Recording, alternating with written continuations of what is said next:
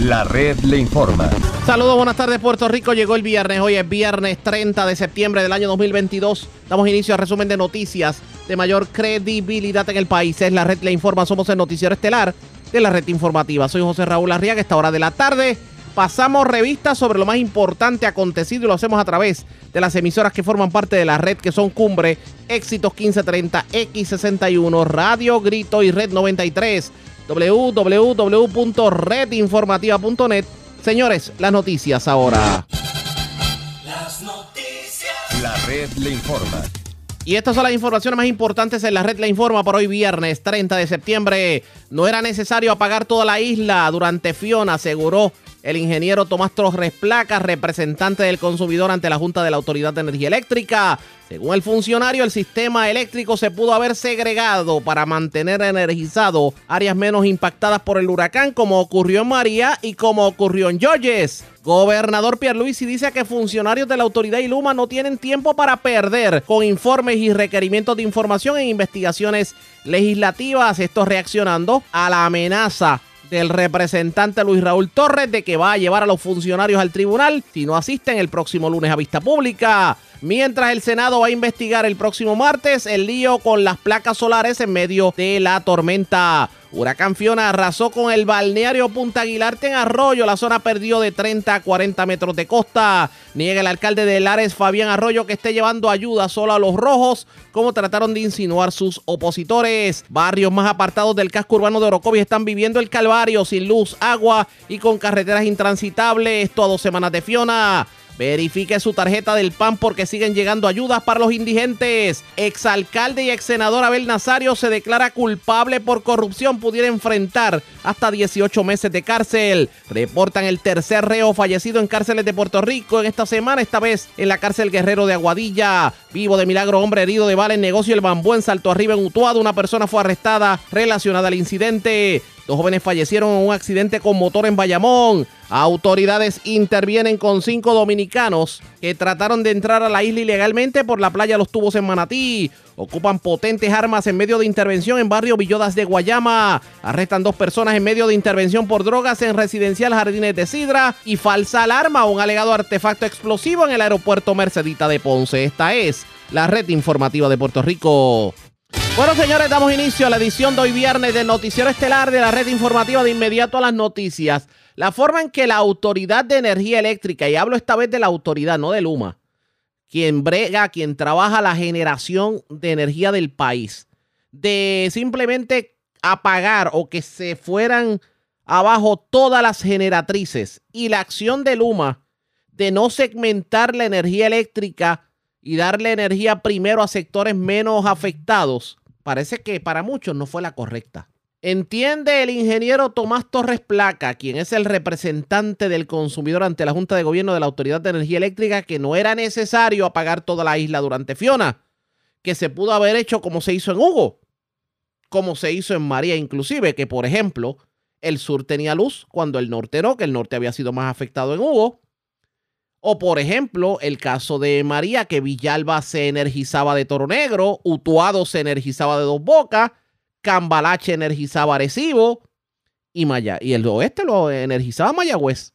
¿Cómo hubiera cambiado todo esto del apagón si no se hubieran apagado todas las plantas generatrices? Escuchemos el análisis del ingeniero Tomás Torres Placa.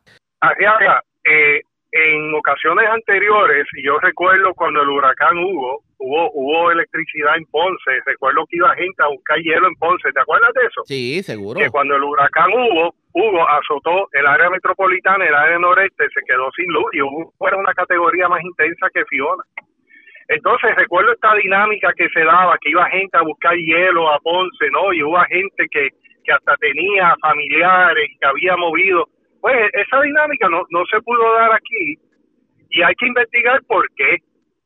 Y yo creo que eh, eh, responsabilidad del negociado de energía investigar eso, porque eh, nuestro sistema se puede seccionalizar y en el área norte, casualmente, que fue por donde no pasó el, el, el huracán, eh, pasó no vientos de tormenta, fue lo que se vio básicamente una línea imaginaria entre, podríamos decir, a ojo de buen cubero, entre Manatí y Canóvana. Este, pues esa área lo que vio fueron vientos de tormenta y allá hay dos plantas generatrices importantes, que es San Juan y, y Palo Seco, que el negociado debe de investigar si, como se hizo en el pasado, para esta ocasión esas máquinas se pudieron haber mantenido encendidas y el área norte encendida. Se ha hecho en el pasado. No, no veo, yo no puedo ver una, una respuesta eh, eh, que no sea falta de coordinación. Pero que aquí hay cosas. Para, no, hacer eso. Pero aquí hay cosas extrañas porque, por ejemplo, cuando se prendió Cambalache, cuando se prendió Cambalache, pudo haberse dejado eh, Arecibo de alguna manera eh, funcionando, por ejemplo. Sí, pues mira, todo, todo este manejo de este encendido, eh, eh, el llamado es al negociado de energía que abra una investigación. Si abrieron una investigación para el incidente de Monacillo, ¿acuerdas? Que eso fue cuando comenzó Luma en agosto del 2021. Si se abrió una investigación para Monacillo, eh, es mandatorio abrir una investigación para este eh, eh, el manejo de el encendido, no, el manejo de la red de transmisión y distribución durante el huracán Fiona. Se pudo se, se pudo haber segregado, sí, no. ¿Por qué no se hizo? ¿Por qué no se segregó? ¿Por qué no se mantuvieron las áreas que no tuvieron gran impacto de vientos de alta intensidad encendidas? Mire, voy, voy mal. ¿Por qué áreas como Arecibo no se mantuvieron eh, encendida tan pronto entró Cambalache, etcétera. Oye, y eso es política pública. Y por ejemplo, no solamente está en la ley 17, está en el plan integrado de recursos aprobados, que es legalmente vinculante. El caso de Mayagüez, que puede eh, pudo haber alimentado por sí solo a, Añasco, a Guada, a Guadilla, a, San Sebastián, en donde no hubo gran cosa. El, el caso. se hizo en María. Se hizo en María. En María se hizo el caso de Dos Bocas, Dos Bocas, Dos Bocas pudo, Dos Bocas pudo haber, ahora mismo, Dos Bocas puede alimentar a Utuado completo, que ya las líneas fueron revisadas. Sin embargo, la mayoría de Utuado está sin luz. El caso de Villalba. Toro Negro pudo alimentar a Villalba como lo hizo en María. Sin embargo, la mayoría de Villalba está sin luz. Y, y Toro Negro está dando energía. ¿Y entonces? Eso, eso le corresponde al negociado abrir una investigación y debe ser una investigación en la cual se le dé la oportunidad a, los a los clientes, a los consumidores acudir y dar sus experiencias para el récord. Porque este, hay gente en estos momentos que tienen líneas certificadas, si las tuviesen, eh, que tienen una generación cerca que puede dar capacidad y no tuvieran servicio. ¿eh? E, eso hay, hay que investigarlo tanto en el presente ahora como en los primeros días de, este evento de Fiona, ¿no? Hay, hay que investigar eso, el negociado debe de hacerlo. Oye, eh, Asiaga, sin ningún otro fin que buscar mejorar hacia el futuro. ¿Usted tiene? Porque la política pública, como te dije, es dirigirnos a eso, lo que pasa a tener mini redes a través de Puerto Rico. Lo que pasa es que la pregunta que todos nos hacemos es, ¿vale la pena una investigación cuando todos sabemos que aquí en este país las investigaciones concluyen y las echan al archivo del olvido. Vamos a escuchar lo que contestó el ingeniero. Pero esta es importante, Arriaga. Aquí eh, eh, estuve oyendo recientemente un inventario de la gente que ha muerto, nuestros hermanos puertorriqueños, que han muerto durante el paso de huracán Fiona, directa o indirectamente, o sencillamente dentro del, del periodo de huracán, que no deja de ser una crisis, eh, debido a que pasar por este momento, cuando uno está pasando por este huracán, es tener dos huracanes, el huracán del personal, de la gente, de tu familiar querido que falleció y el huracán como tal. O sea, pues como ha habido esos incidentes, yo creo que debe de haber una investigación profunda del negociado, con participación pública, con testimonio de la gente, para que se vea por qué la red no se mantuvo encendida en áreas donde no hubo eh, eh, grandes vientos de gran intensidad, mayormente vientos de tormenta, eh, fue lo que hubo en, el área norte de, Puerto Rico, y por qué cuando se incendieron otras áreas, eh, perdóname, por qué cuando hubo generación disponible en otras áreas, eh, no se encendió esa región, como se hizo con Mayagüez cuando María, por ejemplo. Eso hay que investigarlo, importantísimo. De hecho, lo, he estado trayendo y discutiendo ah, en la luz pública porque aquí eh, el puertorriqueño es resiliente, tiene evidencia y tiene historias que contar. Y, y, hay, y uno sabe, o sea, e, eso de que el sistema va a pagarlo completo, no señor, hay que investigar y hay que explicar. Las brigadas que había mencionado Luma de estadounidenses que iban a colaborar, ¿usted tiene conocimiento si llegaron? Bueno, son eh, eh, de, de, su compañía matriz Cuantas y ha sido público que se ha dicho tanto en la en la eh, información que ha dado el gobernador, ¿no? En las conferencias de prensa que dan todos los días se ha, informado eso. O sea, pero aquí no debemos de depender y este es el punto, Arriaga no debemos de depender de gente de afuera que venga a resolver esto y menos aprender cómo, cómo, cómo resolverlo, ¿no? Aquí tenemos empleados, que son 3.000 empleados en, en el gobierno que pertenecieron a la Autoridad de Energía Eléctrica. Oye, Asiaga, que le estamos pagando su salario con nuestras contribuciones, se lo estamos pagando. Y no, y no se ha podido lograr un consenso entre los alcaldes y este operador para que sean parte de la restauración del sistema eléctrico durante este evento, aun cuando la ley de municipios autónomos, que ahora se llama el Código Municipal del 2020, en el artículo 1.018, inciso V, lo permite. O sea, ¿y, ¿y por qué si tenemos gente acá disponible que no nos cuesta arriaga, ¿ah? que están ahí, que le pagamos, porque no los usamos. Eso es ausencia de acción por parte del ejecutivo, ausencia de acción por parte del. ¿Será porque hay algunas será porque hay algunas compañías privatizadoras que contrata, subcontrata a Luma que van a perder el guiso? Bueno, eh, eh, eh, es público a quien Luma contrata y no contrata. Por eso. Es público y ha sido público. Porque... O sea que hay, hay que, hay que, como te digo, el gobierno debe de tomar acción debe de lograr que se firmen estos acuerdos porque eh, yo yo no creo que Fiona va a ser el último huracán que pase por Puerto Rico. Bueno. No, señor. Yo no creo que Fiona sea el último huracán que pase por Puerto Rico.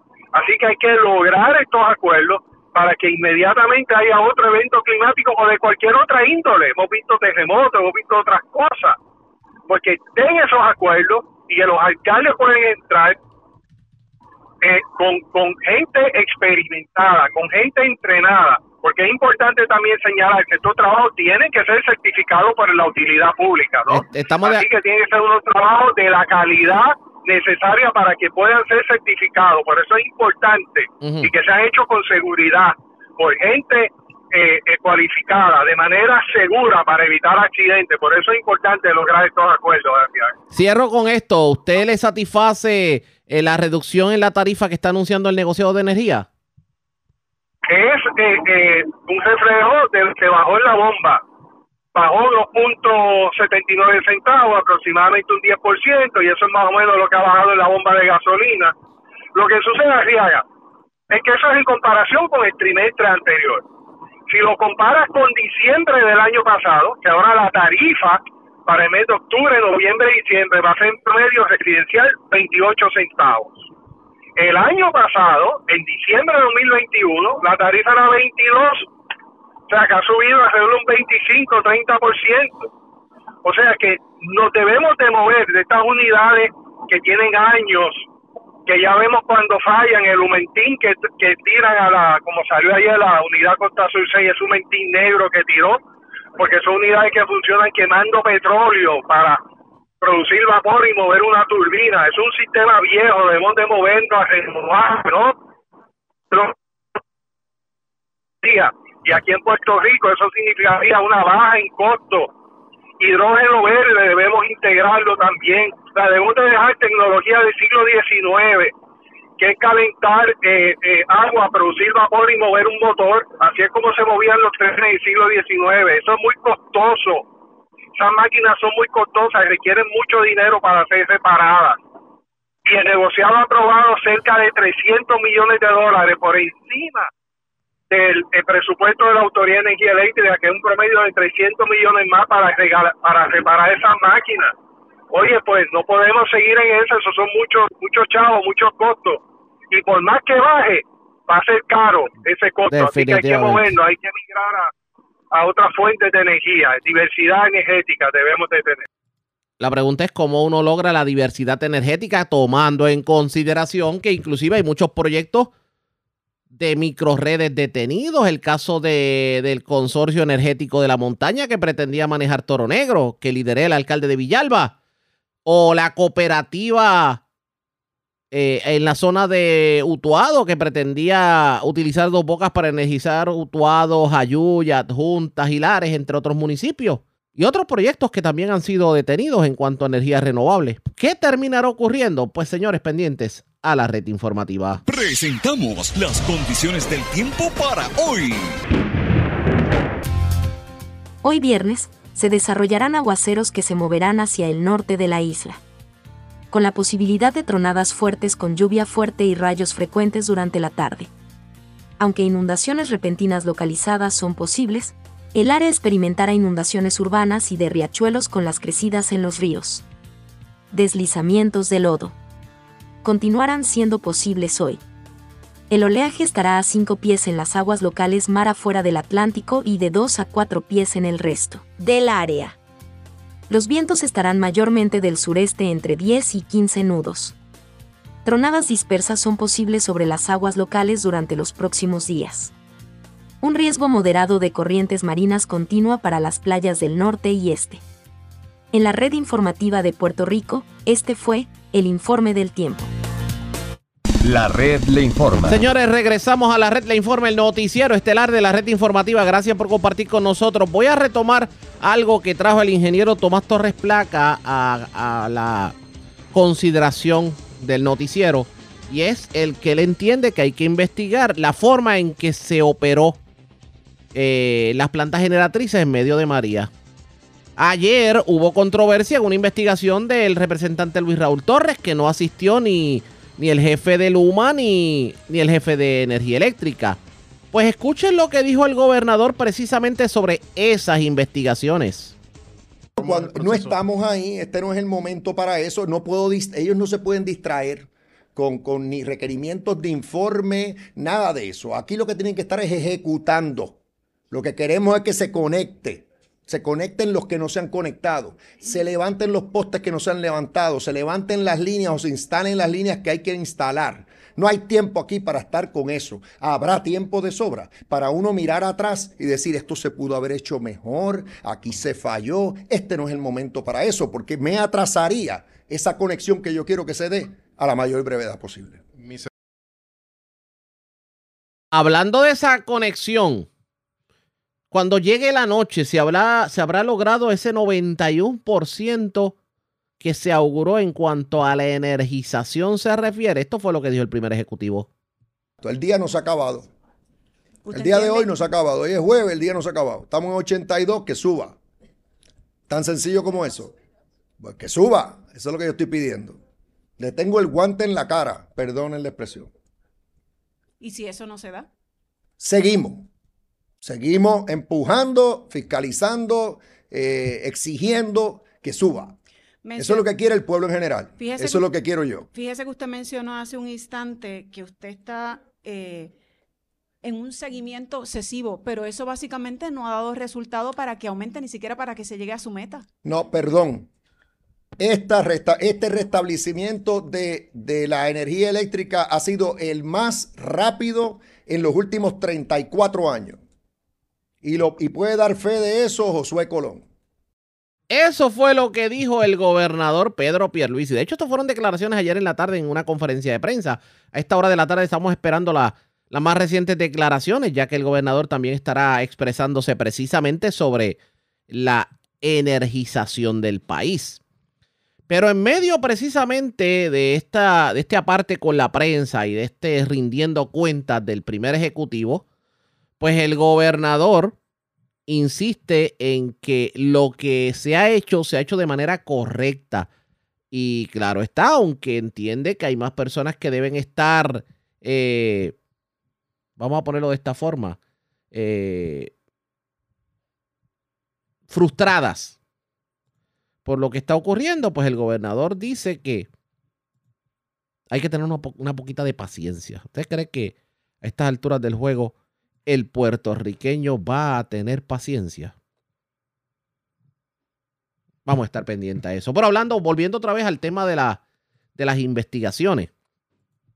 Ya ustedes escucharon lo que dijo el gobernador de las investigaciones. Dicen que no es el momento correcto para investigaciones y solicitudes de información. El que no piensa igual lo es el representante Luis Raúl Torres, quien calificó como una excusa el que no se rindan cuenta. Escuche esto. Las excusas que dan estos funcionarios para no comparecer a esta vista pública es una afrenta, una irresponsabilidad y una falta de respeto al pueblo de Puerto Rico y a la Asamblea Legislativa, en este caso la Cámara de Representantes a través de esta comisión, porque la excusa baladí que dan para no comparecer es que están trabajando 24/7 atendiendo la emergencia en Puerto Rico.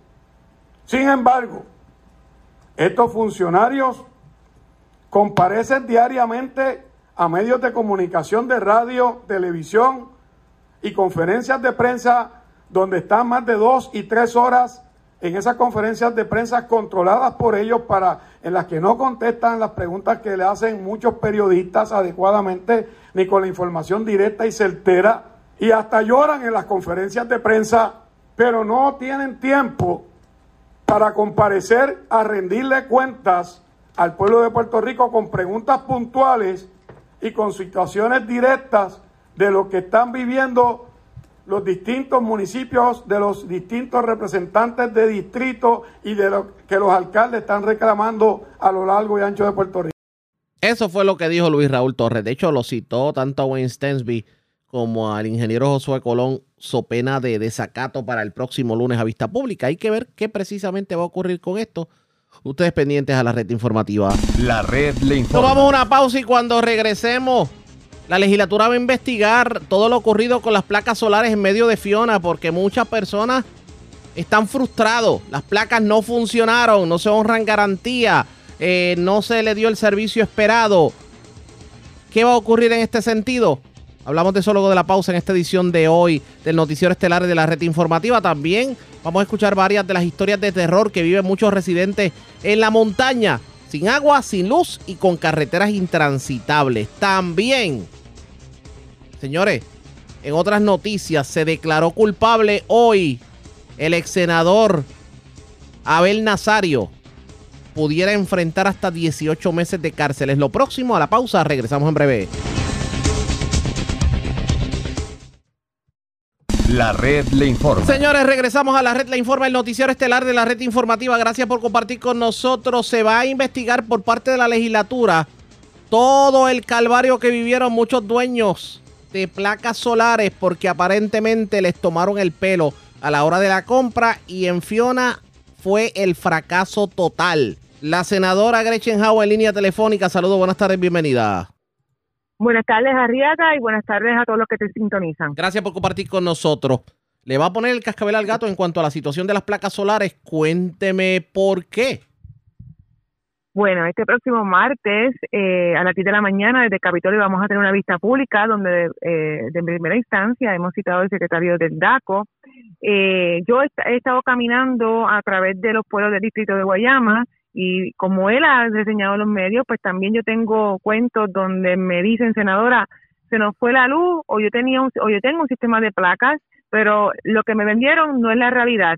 Ejemplo, la carga eléctrica que me prometieron bajo contrato no es la suficiente, las baterías se me dañan, se me dañaron, las baterías no duran como supone que duren, así que estoy como cualquier otra persona que no tiene luz, pero tengo un contrato que pagar por más de 25 años. Eh, por eso es que coincido con lo que leí en la prensa y qué mejor momento de hacer esa vista pública para escuchar las agencias pertinentes, escuchar los relatos de diferentes ciudadanos que puedan deponer y escuchar qué cosas, qué sugerencias podemos nosotros hacer desde la legislatura para establecer un Estado de Derecho que garanticen los derechos finalmente de los consumidores. Tan crítica es la situación que amerita una investigación senatorial. Sí, tan crítica es porque también a medida que uno va escuchando y uno viene leyendo y, buscando lo que regula este ámbito, pues no hay eh, una reglamentación eh, clara ni contundente sobre esta industria, eh, tanto así que queremos escuchar a todas las partes, queremos recibir recomendaciones de todas las partes porque queremos que cuando una persona vaya a invertir eh, una cuantía tan sustanciosa como es las placas solares porque se sienta seguro y no vaya a tener problemas cuando eh, sigamos enfrentando eh, eventos atmosféricos, atmosféricos que son evitables, inevitables. ¿Qué era, lo, era lo que le decía a la gente? Que se le dijo una cosa y terminó siendo otra. Correcto, se le vendió bajo contrato una carga que eléctrica que le iba a poder sostener su equipo, su demanda eléctrica al fallar el sistema y al estar sin, sin, sin luz pues no, no era la suficiente, las baterías se supone que le, que le duraran, no le estaban durando, así que cuando ellos hacían esos reclamos le decían, sí, te vamos a atender, pero ellos no pueden esperar un evento cuando tú tienes eh, una necesidad de eléctrica, no puedes esperar meses largos lo que te va la garantía. Así que ellos me dicen, miren, ahora ni la garantía ni la carga eléctrica, entre otras cosas. Yo quiero aprovechar la que la tengo en línea telefónica, porque, mm, bueno, en la segunda hora de programación los amigos van a poder escuchar, pero hemos escuchado historias de terror. Eh, Orocovi, Villalba, el propio Salina. O sea, estamos hablando de, por ejemplo, en el centro de la isla, de sectores que no tienen ni agua, ni luz, y para colmo las carreteras principales están obstruidas, entonces que no pueden salir siquiera a buscar ayuda. ¿Qué hacemos con esas personas? ¿Las dejamos al olvido? Jamás se puede dejar un ciudadano al olvido hay muchas historias, como tú bien dices. Eh, el distrito tiene 15 pueblos, yo soy de Calle, ¿verdad? Y te puedo contar, en el barrio Farallón, en el sector Los Baldíos, había unos derrumbes para llegar a una casa de un familiar donde nos reportó que todavía faltaban tres derrumbes para llegar a la casa de la sobrina y la sobrina estaba histérica por salir de su casa porque el mismo día que pasa el huracán, su nieto de cinco meses en Aybonito había fallecido, así que ya no pudo socorrer a la familia, no pudo darle ese abrazo de solidaridad eh, hasta tres días después, así que imagínate, hay muchas historias como esa. Eh, también tenemos la, la historia de la casa en Calle de dos pisos que se inundó de una forma que los mismos vecinos tenían que rescatar a través de unas balsas que ellos crearon. Tenemos Salinas, Salinas, cuando yo hablaba con el equipo de trabajo me decían, senadora, no, no, no sabemos qué, era más estresante, la oscuridad de la noche, el agua subiendo o los gritos de las personas que tuvieron que subir al techo para que fuera rescatada. Santa Isabel, cuando voy allá, más de 60 personas de momento tienen su residencia allá en Playita Cortada, en el, en el barrio Jauca, y todavía están en refugio, han perdido toda su pertinencia. Cuando uno va a comerío, cuando se salió el río, eh, las casas colindantes tenían eh, tierra dentro de sus casas, peces muertos, así que hay hay muchas historias a través de todo el distrito, a través de las diferentes eh, casas eh, que están en la costa, eh, área montañosa, todavía a estas alturas hay gente sacando agua de sus casas y hay gente que está esperando por el servicio esencial de agua y luz.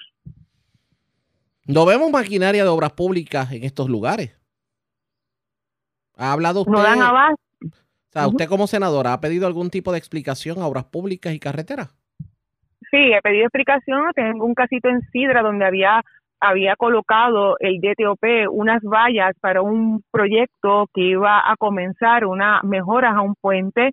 Eh, al colocar las vallas impiden el cauce del agua, así que esa agua que corría por allí normalmente perdió, perdió su camino y provocó inundaciones en las casas aledañas. Me lo reportan los ciudadanos, los vecinos, eh, se lo reporto a DTOP, tanto estatal como regional, y entre una de las conversaciones que tuve con la dirección regional, me decían, senadores, que no tenemos suficiente maquinaria, no tenemos suficiente personal, pero a quien le corresponde la responsabilidad. Nuevamente tuve que recurrir al municipio, tuvimos que recurrir al municipio, y el municipio pudo colaborar en la remoción de las vallas, que también sabemos que los municipios están sumamente atareados, así que eh, qué pena que todavía no hemos aprendido, o la agencia de DTOP no ha aprendido que debe tener una maquinaria en reserva un inventario suficiente porque sabemos que en Puerto Rico cuando llueve hay deslizamientos. No tenemos que esperar un huracán, no tenemos que esperar una tormenta.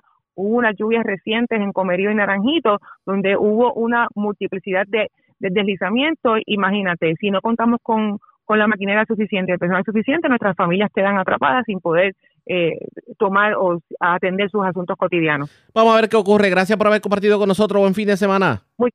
Muchas, muchas bendiciones, Ariana. Muchas gracias. Buen fin de semana para ti también. Y para usted y para los suyos, la senadora Gretchen Howe viene una investigación a partir del próximo martes en cuanto a lo que tiene que ver con las placas solares y pues a todas las personas que le tomaron el pelo y que las placas definitivamente no les funcionaron bien en Fiona. Pero vamos a continuar hablando de Fiona, ya que estábamos hablando de cómo están los municipios. ¿Cómo está Villalba? Escuchemos al alcalde lo que dijo. Romero arriba por la capilla, vamos a estar trabajando allí otro desganche, vamos a sacar unos postes que están entre medio para entonces dejar la vía libre para que Luma pueda energizar y hacer su trabajo. El poste de Quintas del Alba, nosotros le dimos hasta ayer, se supone que hoy vi una grúa por ahí de Luma y espero que signifique que va a sacar ese poste. De lo contrario, como ya le dije a los residentes, vamos a alquilar una grúa para entonces moverlo. Eh, hay una situación con un poste de CROE, se lo dije a, la gente de Luma porque es un poquito más complicado, pero si hoy no vemos, no vemos movimiento, entonces también asigno una brigada para allá.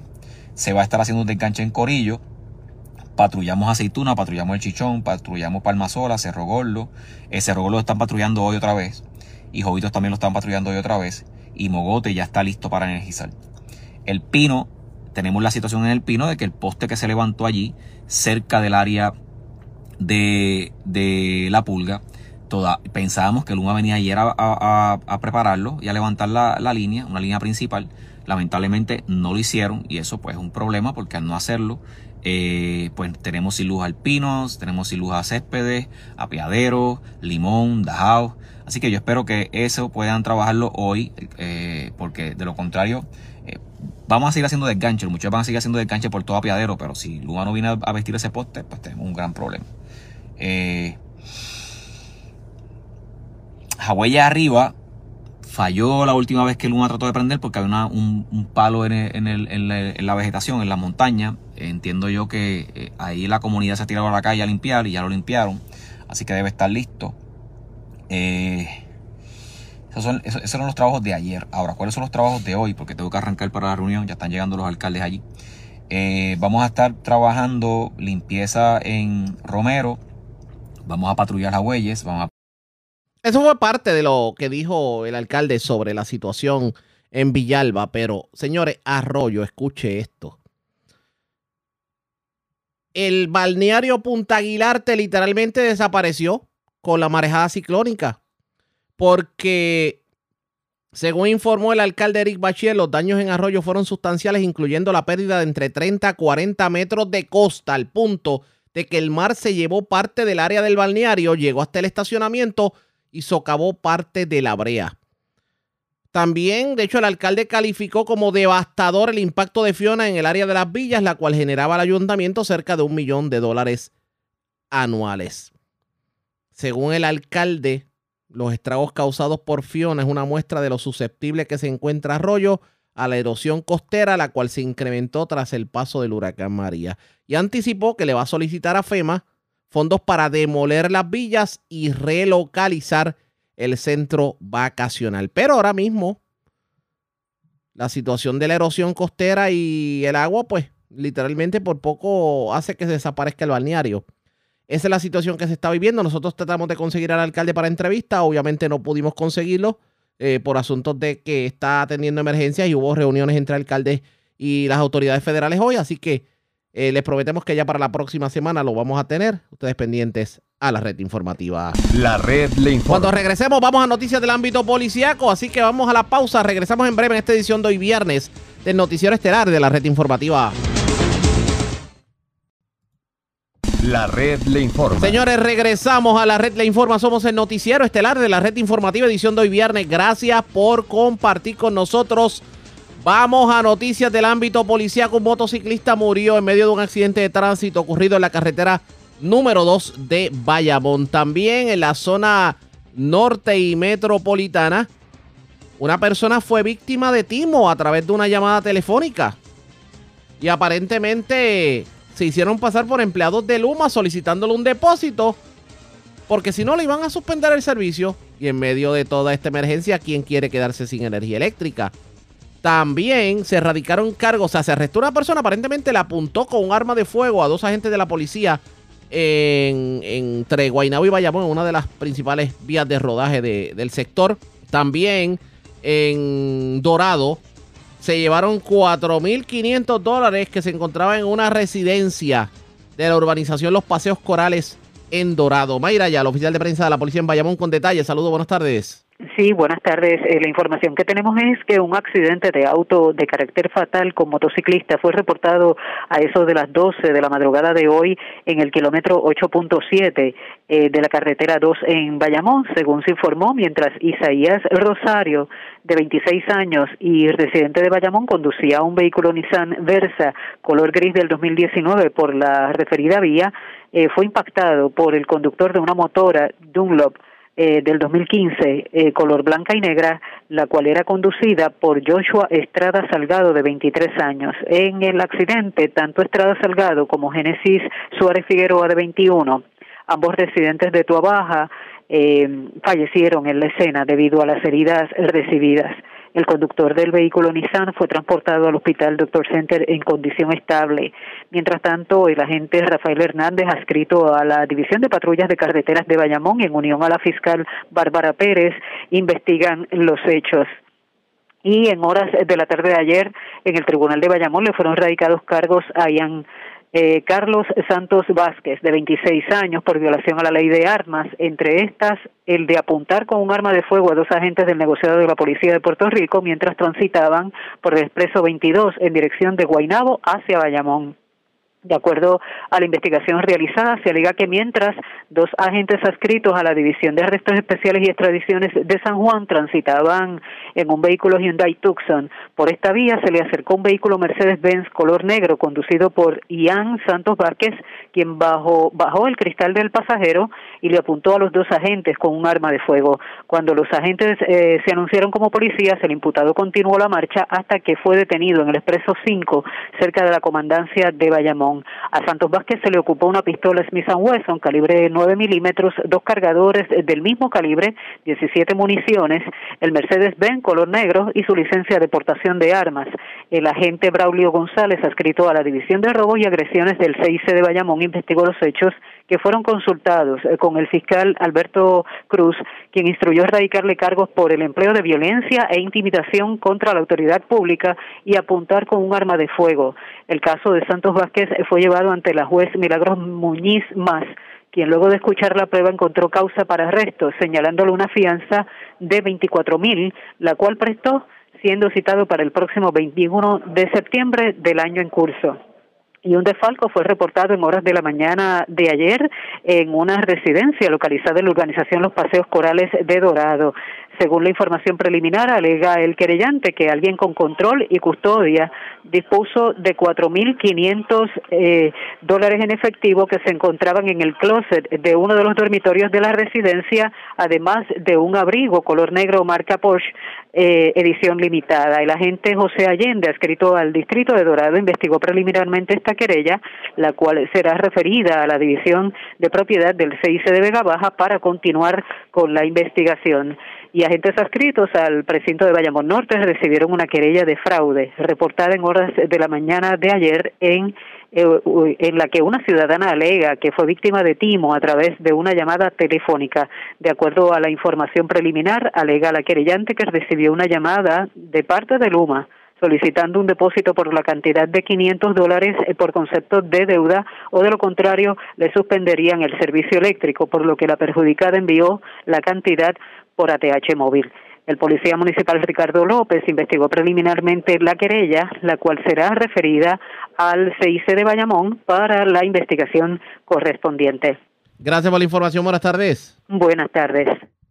Gracias, Hermayra la oficial de prensa de la policía en Bayamón, de la zona metropolitana. Vamos a la zona de la montaña. Una persona resultó herida de bala en un hecho ocurrido en el negocio del bambú en el barrio Salto Arriba de Utuado. De hecho, una persona fue arrestada en medio de este incidente. Además, se erradicaron cargos criminales por escalamiento contra un hombre residente de Cayuco en Caguana, en Utuado. Aparentemente se le atribuye haberse apropiado de un generador eléctrico, televisores, escaleras, dinero eh, de una residencia precisamente en, en, los sectores Roncador y Cayuco de Caguana. La información la tiene Javier Andújar, oficial de prensa de la Policía en. Saludos, buenas tardes. Buenas tardes, Arrega. Buenas tardes a todos amigos de escucha. Tenemos que, como usted bien dijo, agentes asignados al Plan Integrado de Seguridad del Área Utuado, dirigido por la Teniente Coronel Diana Crespin Reyes, arrestaron y sometieron cargos contra Ramón López Arroyo por los delitos de apropiación ilegal y escalamiento. Estos reportados en el sector eh, Cayuco del barrio Caguana en Utuado. Según la información obtenida, el hombre de 41 años y reciente mutuado para las fechas del 25, 26 y 27 de septiembre cometió los delitos de apropiación ilegal y escalamiento en los barrios de Roncador y Caguana de nuestro municipio de Utuado. En estos, el hombre se apropió de un generador eléctrico, un compresor de aire, un televisor, una escalera de aluminio, una cartera de hombre, dinero en efectivo, una máquina de recortar, un taladro, herramientas y kit de tornillos. El agente Kevin Vázquez, en unión a los agentes Rafael Reyes y Eric Méndez, arrestaron el hombre y consultaron con la fiscal Daralisa Licea, quien instruyó a radicar tres cargos por el artículo 181 de apropiación ilegal, dos por el artículo 195 de escalamiento y dos artículos de, la de, daños. El caso fue llevado ante la presencia del juez Rafael Pérez Medina, quien luego de escuchar la prueba encontró causa en todos los cargos fijando una fianza global de 200 mil dólares. El hombre no pudo prestar la fianza impresta, por lo que fue ingresado en la institución penal Las Cucharas en Ponce. Por otro lado, agentes adscritos a la División de Homicidios del 6 Sedutuado Investigaron anoche una querella de personalidad de bala, esto en hechos ocurridos en el negocio El Bambú, que ubica en el barrio Salto Arriba, en Utuado. Esto básicamente en la carretera 123, en el kilómetro 51.5. Según la información obtenida, se recibió una llamada a través del sistema de emergencias 911, informando de un hombre herido de bala en el lugar antes mencionado.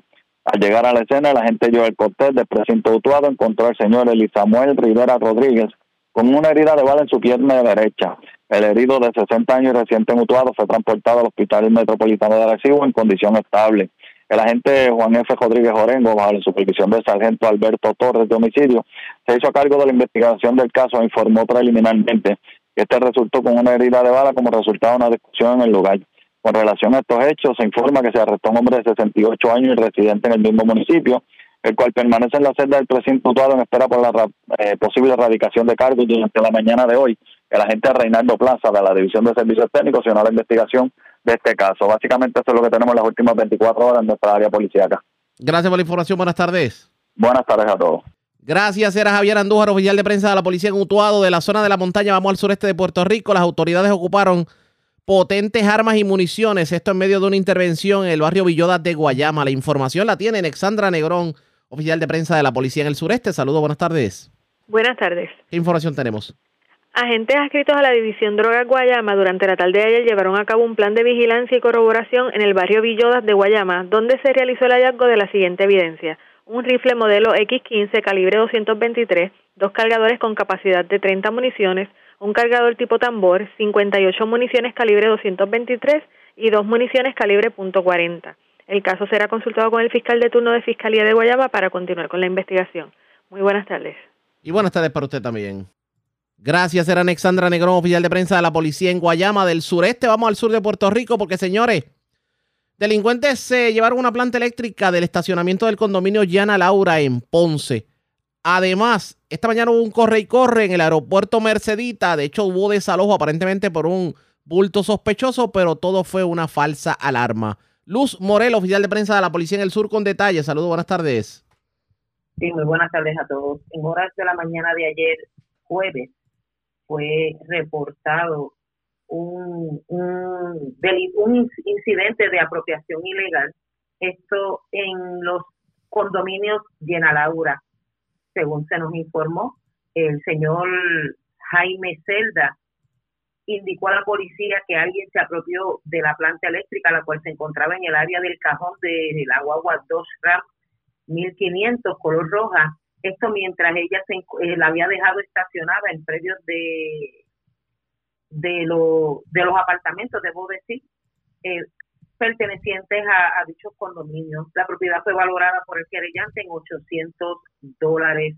Esta querella está siendo investigada por agentes del Grupo A de Investigaciones que se hicieron cargo de la misma. También tenemos un pequeño incidente que fue reportado en horas de la mañana de hoy, que gracias a Dios resultó ser una falsa alarma, esto en los predios del aeropuerto Mercedita en Ponce. Según se informó, a eso de las 5 y 28 de la mañana le reportaron a la policía sobre un artefacto extraño o conocido por como eh, un artefacto explosivo.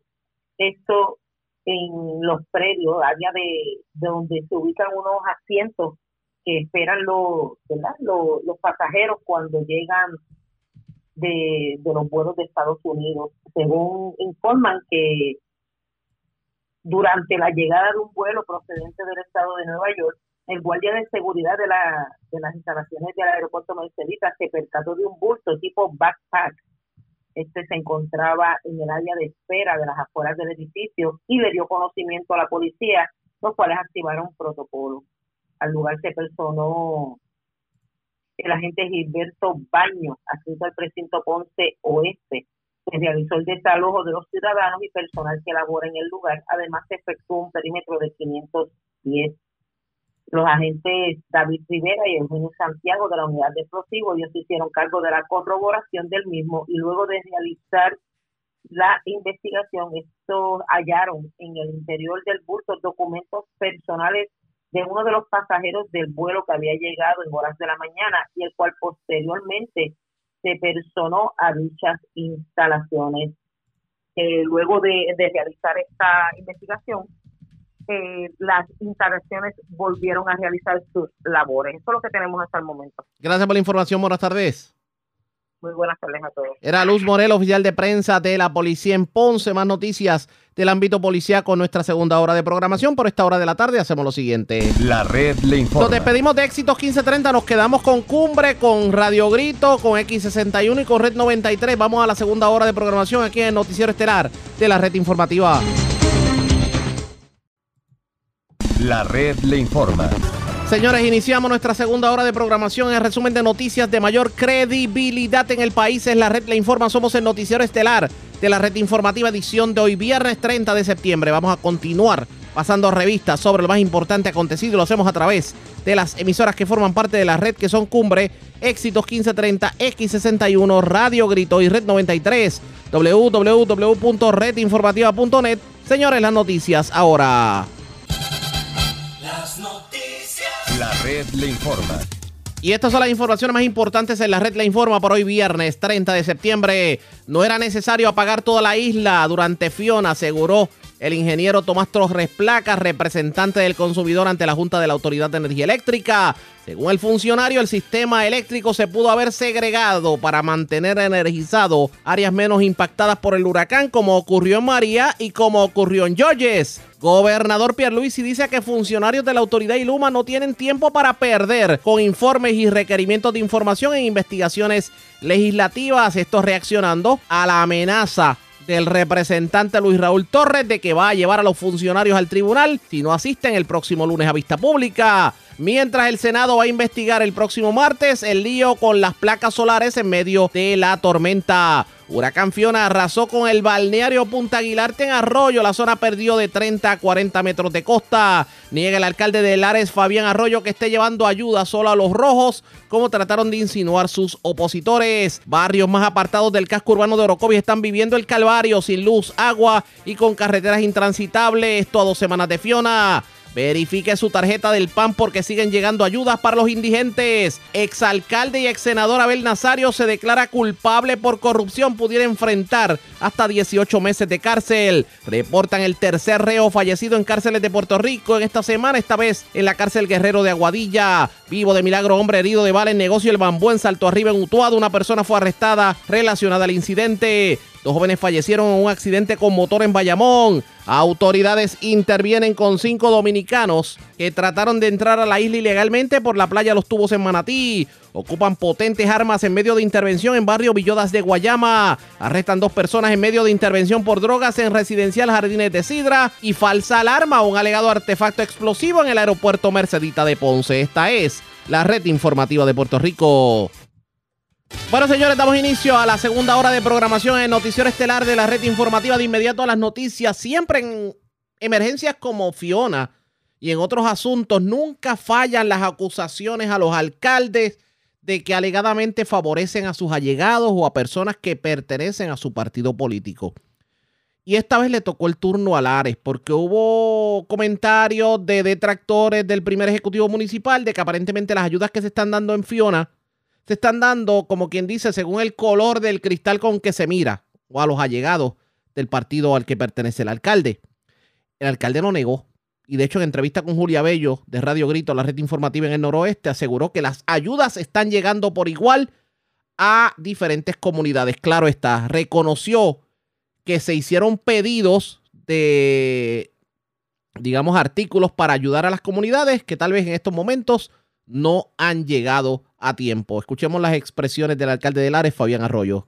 Así cooperamos con el compañero rápido, eh, de verdad agradecido con Carlos de Jesús que nos asistió. Él mismo nos ayudó para eh, unos 50 cajas de alimentos que entregamos ayer con SAMS. Así que gracias a Carlos, rapidito dijo ¿Cómo están preparando esas cajas de alimentos? Hábleme de eso. Mira, son privadas, eh, no son nada de queso, nada de, de, todo es enlatado, todo es la, eh, eh más latita, sí, sí, para personas especialmente. Es una cajita, este, como diría yo, como de 100 dólares de producto. No, mucho menos, es mucho, menos, un poquito menos, pero, pero ayuda. Pero resuelve. Resuelve, pues resuelve. Pues claro, muchachos. El agua, el agua primera que llegó era en cartón, como si fuera eh, con cartones de leche, y la otra llegó como en latas de refresco. Sí. Sí. Eh, y ya esa la, entregamos el mismo día, de verdad que... Eh, y se le está entregando a gente que de, verdad necesita carne. estamos yendo casa por casa. A veces el criterio de determinar quién necesita y quién no es difícil hacerlo porque sí, porque usted no va a entrar a la... Ábranme la alacena ahí. Déjeme chequear lo que hay en la nevera para saber si le voy a dejar la cajita. Pero hemos tenido amigos que cuando hemos llegado han dicho no. Son este, gente sincera. Sí, alcalde nosotros tenemos o, o, o compañeros nosotros tenemos. Agradecido, ¿no? Porque eso nos da para llevar uno. Estamos llevando más que una, porque no tenemos para todos los lareños? Cuando lleguen más, volvemos a llevar a todos los claro, como pasó con en la época de María, ¿te acuerdas las cajas que traían de productos frescos? Aquello fue increíble, se dieron tantas y tantas, 500 y mil y pico unos troces que venían. ¿Te acuerdas? Sí, sí, sí. No, pero no lo que estamos haciendo, doña Julia, estamos a todos los compañeros que cooperen, a todo el que quiera yo quiero ir, vamos, yo quiero ir, vamos. Eso que más que un grupito, como dicen, no, hay, gente que dice, ah, se lo están entregando más que a, los del partido del alcalde. Falso, falso. En mi equipo saben y en mi pueblo saben que en Lares no existe eso de un solo eh, partido. En la mitad del equipo del alcalde no es de la ideología del alcalde, son de otra ideología. Lo hemos demostrado y trabajamos equipos. Hay gente llevando agua que no tiene que tener una ideología. No, en estos momentos no se trabaja de colores. Hay dos o tres que piensan fuera, que quieren aspiraciones políticas, que sí piensan que todavía las cosas se hacen con, por los colores. Ahora no. En la administración de Fabián Arroyo no existen los colores, aquí los valores. Gente humilde, gente sencilla que quiera ayudar a tirarse a la calle. Yo tengo gente de mi propia eh, eh, ideología. Alcalde, usted no me ha llevado para trabajar. Es que yo no tengo que llamarlo. Usted llega ahí, póngase a trabajar. De hecho, como parte de las ayudas, ayer el Departamento de Salud estuvo entregando los generadores solares a, personas que se encuentran encamadas y que aparecen en la lista de ayuda, obviamente, de, de el propio gobierno central. Escuchemos lo que dijo el alcalde sobre el particular. Hasta 50 mil dólares. Este, eso es muy importante, buena noticia. Pero estaba hablándome que para el ARE viene una ayuda más, que son los, este, los equipos que vienen. Cuénteme. Sí, el secretario de Salud estaba ayer, estuvo en Utuado entregando los famosos generadores solares o plantas solares para personas que utilizan oxígeno, que están en camada o ventilador.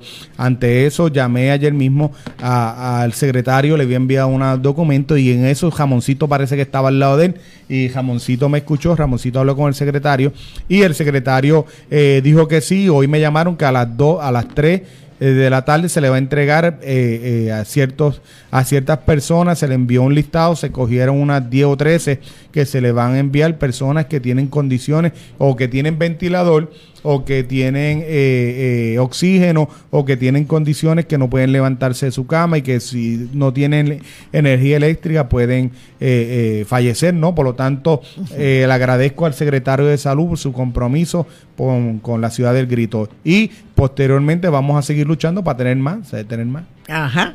Entonces, este, vamos a hablar de que en, en un momento dado usted está planificando de por lo menos traer algunas eh, plantas, generadores eléctricos para llevarlo a ciertos lugares. Eso es así, eso es así. Ahora mismo eh, vamos a hablar, de, eh, hay un documento que se llama la 113 que llena aquí el director de, manejo de emergencia cuando comienza la emergencia. Todavía de las aguas que hemos solicitado, apenas han llegado 22 de 150 paletas que solicitamos. Solicitamos diésel, cero diésel, mi gente, cero cero diésel. Gracias a Dios que el eh, acueducto nos devolvió el que nosotros le prestamos. Y fíjese lo interesante que trae el alcalde y es eh, la complicación que hay en los municipios en donde no están totalmente energizados con el diésel para las plantas. Cero diésel ha recibido el alcalde y ha tenido que conseguir diésel inclusive para las plantas de acueductos por su cuenta.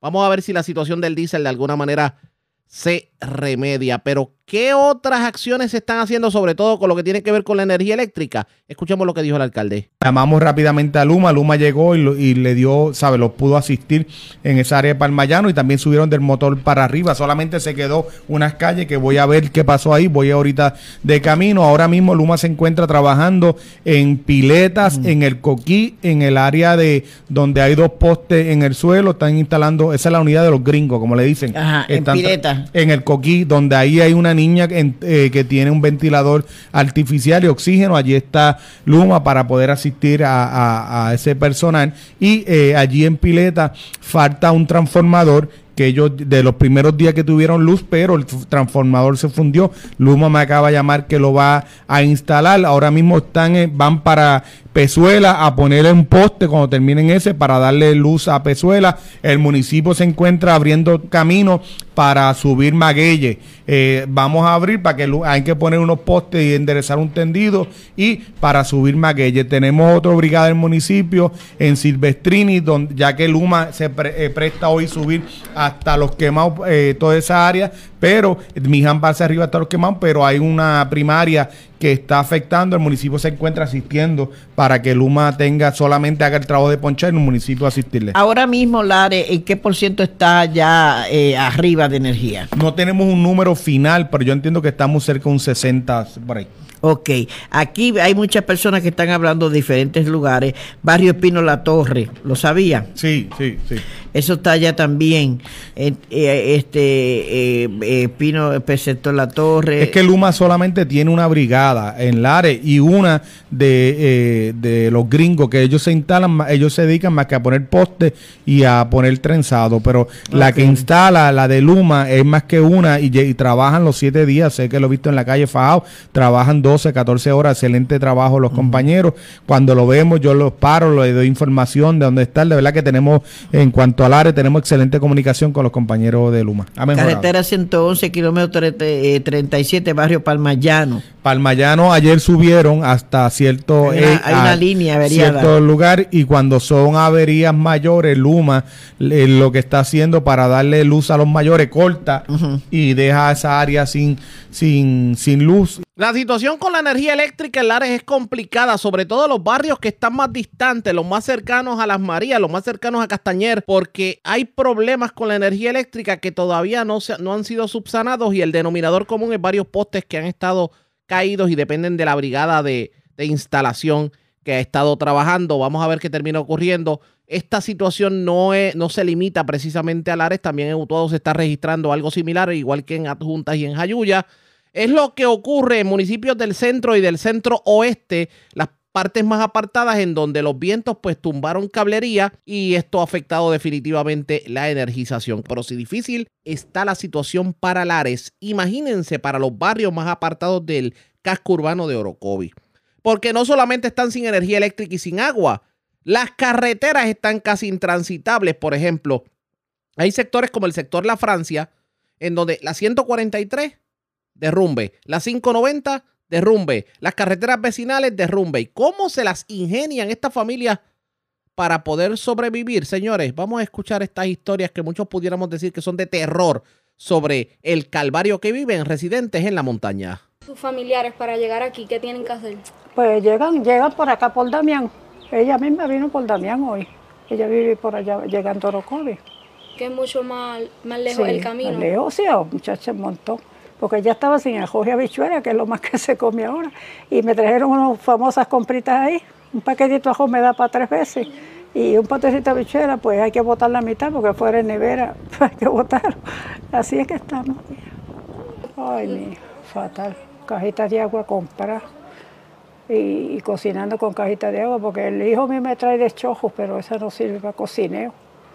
Él me trae, me llena para lo otro. Que hasta una jopita la ve en. De ahí para acá no la bajo. Si le impactó este testimonio, vamos a continuar escuchando. A pie, porque tengo una finquita gente por allá, en el barrio Pianero de Villalba, y tengo que bajar a pie porque el cajón no pasa ahí, en el desprendimiento.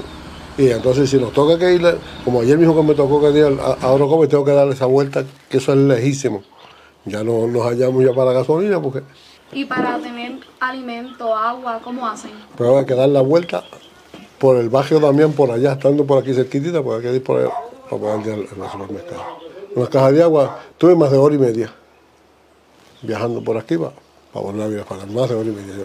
Casi las tres horas en delivery. ¿Y regularmente cuánto le tomaba?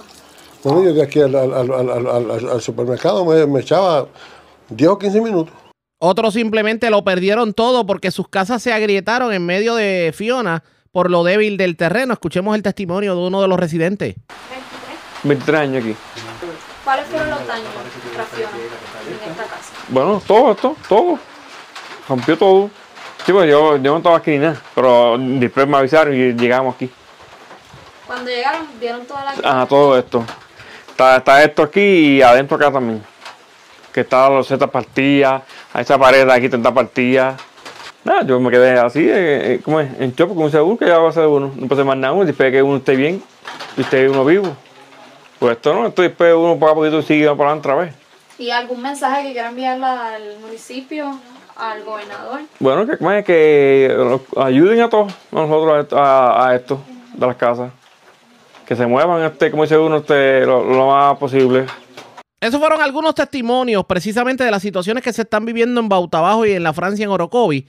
Eh, la situación es crítica tomando en consideración que las principales carreteras están destruidas y hasta caminos vecinales que le podían servir de acceso.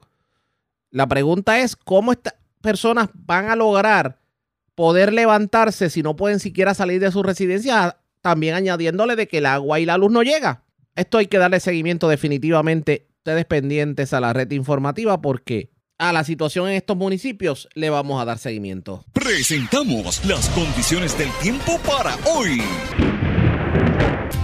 Hoy viernes, se desarrollarán aguaceros que se moverán hacia el norte de la isla.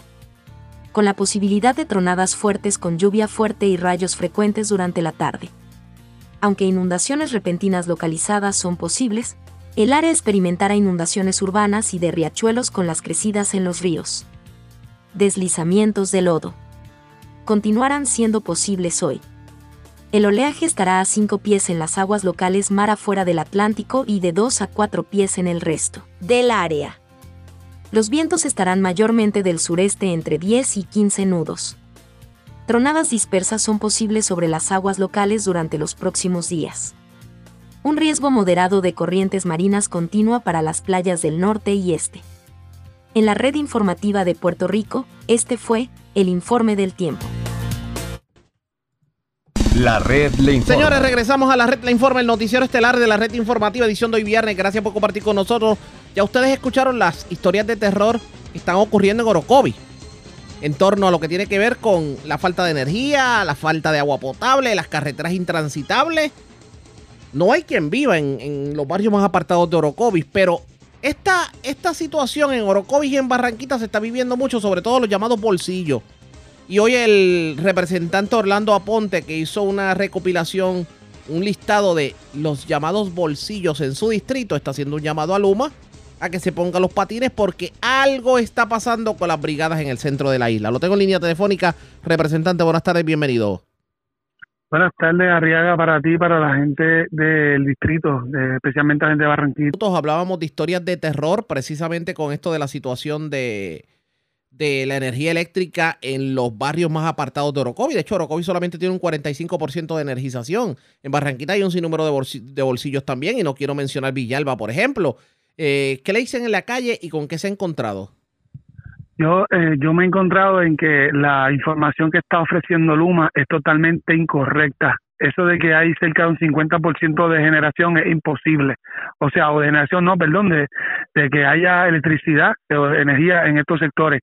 Yo he estado dos semanas eh, por el distrito, en todos los barrios de Orocovis, Barranquita, ayer estuvimos en Cuamo, y yo creo que hay, hay menos de un 10% de energización. Hay sectores, por ejemplo, en Sabana, eh, específicamente en un hogar de ancianos, Casa Ofelia, nos llamaron desesperados porque les llegó en algún momento y al cabo de algunas horas se quedó sin electricidad. Sectores en la tiza, gente que allí cuando uno pasa por las 720 no hay postes en el piso. Si acaso puede haber un transformador o algo, pero yo creo que es algo más sencillo. O sea, he visto muchos lugares donde con simplemente subir unos machetes se puede energizar. Escuelas no están energizadas en Barranquitas como la escuela de la Loma, por ejemplo. Estoy bien satisfecho con la respuesta que ha hecho Luma. He tratado de comunicarme con los técnicos. En este caso, eh, el señor Eligio nos respondió que él que está como a cargo de una brigada en Barranquita. La señora eh, Valdés que está en la comercial de Bonito, donde corresponde también Barranquita Orocovi. Constantemente le estoy dando información de dónde están sin luz, cuáles son los bolsillos, pero es algo demasiado generalizado. Si me pongo a decirte sectores por sector, yo creo que el programa no nos da. Pero en este caso, lo que me está diciendo es que ese 45% de alegada energización no es real. Eso mismo estoy diciendo, es imposible. Puede ser de que en el área metropolitana, principalmente San Juan, Trujillo Alto, Carolina, esa zona, sí se estará energizando ya hasta un 45.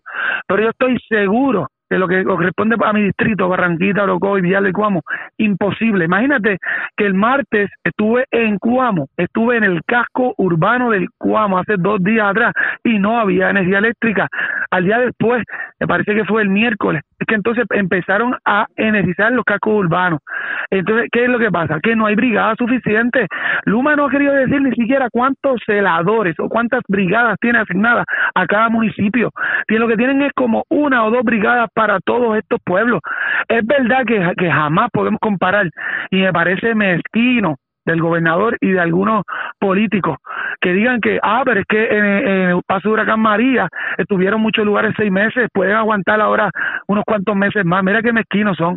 La verdad es que no es comparable el paso de un huracán prácticamente categoría 5, que ahora básicamente lo más que nos afectó fue lluvia, y por lluvia, que yo sepa, no se caen los postes ni se parten los cables.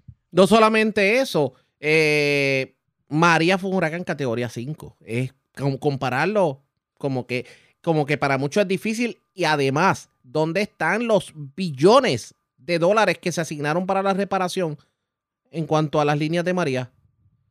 Pero es que eso, hay personas que trabajaron durante la respuesta del paso del huracán catastrófico de María que eh, son celadores y son personas que tenían la experiencia, conocer dónde es que se crean estos bolsillos, dónde es que están las bambúas, los bosques, los árboles, las ramas que suelen afectar el entendido eléctrico en nuestros barrios. Ahora mismo las brigadas que están por ahí, que son pocas, que una para todos estos pueblos, no conoce, no conoce, no sabe dónde es que están ni siquiera las subestaciones.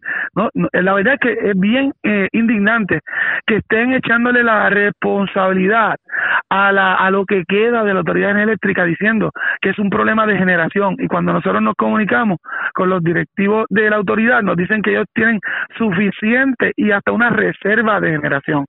Eh, eh, es lamentable que en el día de ayer la Cámara de Representantes citó a Stensby y al, propio Josué Colón y, y se atrevieron a faltarle respeto al país. El gobernador dice sobre el particular que no es tiempo para requerimientos, que es tiempo para acción en la calle. De, hecho, me parece que, un, que es un soberano disparate, porque que yo sepa, Stensby no está trepado en los postes y no anda en brigada, no está conectando. O sea, es sumamente lamentable que podamos ver, por ejemplo, al señor José Colón en un programa de televisión eh, eh, pues que, no está mal, ¿verdad? O, comparecer a los medios para dar supuestamente información, pero entonces la Cámara de Representantes, que es la que representa al pueblo, que de forma oficial queremos que haya transparencia y transmitirle a nuestros distritos, a nuestros constituyentes, cuándo van a estar eh, resolviendo la situación de energía eléctrica para eso poder transmitir y no podamos porque no hay transparencia. Sí yo puedo entender que las brigadas no las podemos sacar de las calles, las poquitas que tienen, para que brinden información en el Capitolio, pero nadie me viene a decir a mí que Stenby o Colón va, está 24/7 resolviendo porque realmente ellos están metidos en una oficina y nosotros lo que queremos es que la información fluya. No estamos aquí para señalar, no estamos aquí para, eh, pues, echarle culpas a nadie. Lo que queremos es que el país sepa que atenerse y ver si realmente el problema es de generación o si el problema es de distribución, es de transmisión. Y si el problema es de distribución, que nosotros podamos ser colaboradores y decirle específicamente cuáles son los, sectores. Dígame algo, dígame algo que nos convenza al pueblo de Puerto Rico de que esto no es una cacería de brujas o algo con interés político partidista para hacer quedar mal a la administración de turno en cuanto a la recuperación por Luma. Digo, por Luma no, por, por Fiona. Bueno, realmente eh, el gobierno, eh, eh, o sea, nosotros estamos diciendo que el gobernador tiene una responsabilidad directa por la situación de, de, la recuperación energética, porque sabemos que esto ellos los delegaron a una compañía privada. Nosotros lo que estamos exigiendo es que la compañía privada, Luma, que se supone que brinda una respuesta al paso de Fiona comparezca a una comisión que ha estado fiscalizando para poderle llevar la información a nuestros constituyentes, para cuando me llamen de los diferentes sectores, me llaman a diario para decirme, por ejemplo, en Borocovi, yo creo que prácticamente todos los barrios, eh, eh, eh sectores más apartados como Bauta, Damián, Damián Abajo, eh, eh, el sector La Francia que estuvimos repartiendo ayuda hace unos días están sin energía. Pues yo tengo que tener la información de primera mano para cuando venga la persona y me diga, Orlando, tengo que saber cuándo nos va a llegar. Yo sé que probablemente no mañana ni pasado, pero llegará la semana que viene. ¿Y cómo, cómo tú crees que yo como funcionario público electo por el pueblo le tengo que decir, ah, es que ellos no me están diciendo información confiable o ellos no comparecieron una vista para poder traerme la última información? Ellos lo que tienen que hacer es decirnos diariamente un resumen, primero, de lo que han podido resolver y número dos, cuál es la, agenda de trabajo en los próximos días. Cuestión de que cuando nosotros nos encontremos con la gente y nos pregunte cuándo va a llegar la luz en el sector La Pisa, cuándo va a llegar en el sector Sabana, cuándo le va a llegar al hogar Ofelia allí en Orocovi, donde hay tantas personas de avanzada, yo le puedo decir, una brigada está atendiendo el problema en X o Y sector y pasado mañana le va a llegar la luz. Eso es todo. Eso es todo. Ah, después vendrá tiempo suficiente, después que pase la emergencia, para nosotros investigar dónde que cayeron todos esos millones de dólares y por qué no hubo una respuesta adecuada. No estamos haciendo eso en este momento. Lo que queremos es colaborar, dar información específicamente dónde están los árboles caídos, dónde están los postes, dónde están los transformadores, dónde hace falta subir un machete. Eso es todo. Vamos a ver qué ocurre. Gracias por compartir con nosotros. Buenas tardes. Buenas tardes, gracias por la oportunidad y vamos a seguir fiscalizando. Espero que pronto se restablezca el servicio. No hay razones para que la gente en Barranquita, Orocovi, Villalba y Cuamo no tenga luz en estos momentos. Gracias, representante Orlando Aponte. Vamos a una pausa. Cuando regresemos, continúan llegando ayudas por parte de ATSEF para los indigentes y las personas que son beneficiarios del PAN. Así que verifique su tarjeta de cupones. Además, más noticias del ámbito policíaco. En lo próximo, regresamos en breve. La red le informa. Señores, regresamos a la red le informa, el noticiero estelar de la red informativa. Gracias por compartir con nosotros. Hay ayudas que han comenzado a llegar para beneficiarios de asistencia nutricional. Ayudas que tienen que ver precisamente con Fiona. La pregunta es, ¿cuáles y a cuáles usted tiene derecho, amigos radio oyente? Ayola Vireya tuvo la oportunidad de hablar con Alberto Frader, el administrador de ATSEF, y esto fue lo que dijo sobre lo que está haciendo el Departamento de la Familia precisamente con esta eh, estos grupos de escasos recursos que pues lo han perdido todo en medio de Fiona, sobre todo los alimentos. Todo se perdió en la nevera con esto del apagón. Escuchemos lo que tuvieron que decir. Hay que recordar que esto, este, estos almacenes con los que cuenta la CEF eh, es un almacén que responde al gobierno, que pertenece al gobierno federal eh, y que es del programa regular de distribución de alimentos. Este es un programa que nosotros tenemos que alrededor de todo el año eh, nosotros visitamos comunidades eh, que viven bajo los niveles de pobreza según el gobierno federal para hacer distribuciones de alimentos. Y es en momentos de emergencia que a través de un waiver solicitamos al gobierno federal que se nos permita poder colaborar eh, en el proceso de recuperación. así que, ¿verdad? no, no hay un hecho mayor a eso. al día de hoy hemos visitado 41 municipios llevando estos impactos y ya hemos alcanzado sobre 20.000 familias en Puerto Rico con este programa. Aparte de ese programa de llevar alimento a las familias, también se está dando algún tipo de ayuda adicional a los beneficiarios del PAN que reciban en la tarjeta de la familia. El pasado domingo eh, se anunció el desembolso de lo que es el carry-over, que es esto el fondo de emergencia. Luego de contar con la aprobación por parte del gobierno federal, eh, hicimos el desembolso de 51 millones de dólares eh, correspondientes a este programa. Esto responde a 38 millones, eh, disculpen, 38 dólares por cada participante, que ya lo están viendo depositados en la tarjeta de la familia. Comenzamos ayer lunes con el dígito 0 al 3. el martes, hoy martes continuamos con el dígito 4 al 6 y mañana miércoles culminamos con los dígitos 7 al 9. Em, aparte, entiendo que el gobernador está haciendo unas peticiones al Congreso para mayores ayudas. ¿Caerían también programas bajo federales bajo ACCEF? Sí, de hecho, el señor gobernador hizo una petición formal al Congreso para que Puerto Rico reciba fondos adicionales para el programa PAN, que tengamos acceso al programa DINAP. Ese programa es el que tienen todos los estados que están bajo el SNAP, que tienen acceso directo a los fondos de emergencia luego de un desastre. Lamentablemente, Puerto Rico, por ser un block grande, nuestro programa no tiene acceso a fondos de emergencia y debemos de esperar a que seamos incluidos en paquetes, en medidas, eh, donde se nos asignen fondos adicionales para poder continuar respondiendo a las familias que se han visto afectadas por la emergencia están trabajando tal vez a, través de la oficina, la Administración de Asuntos Federales en Washington, la oficina de la comisionada para tratar de agilizar esa petición? Todo esto está en coordinación, en comunicaciones directamente con la oficina de Puerto Rico en Washington, con todas las oficinas concernientes a este tema para poder adelantar eh, todo lo que corresponda a este proceso de recuperación y que Puerto Rico reciba los fondos necesarios, en el caso nuestro, lo que es el PAN, eh, para poder continuar asistiendo a la familia. Y la extensión de que las personas que tenían la tarjeta del PAN podían utilizarlo para alimentos preparados, ¿eso sigue vigente o ya venció?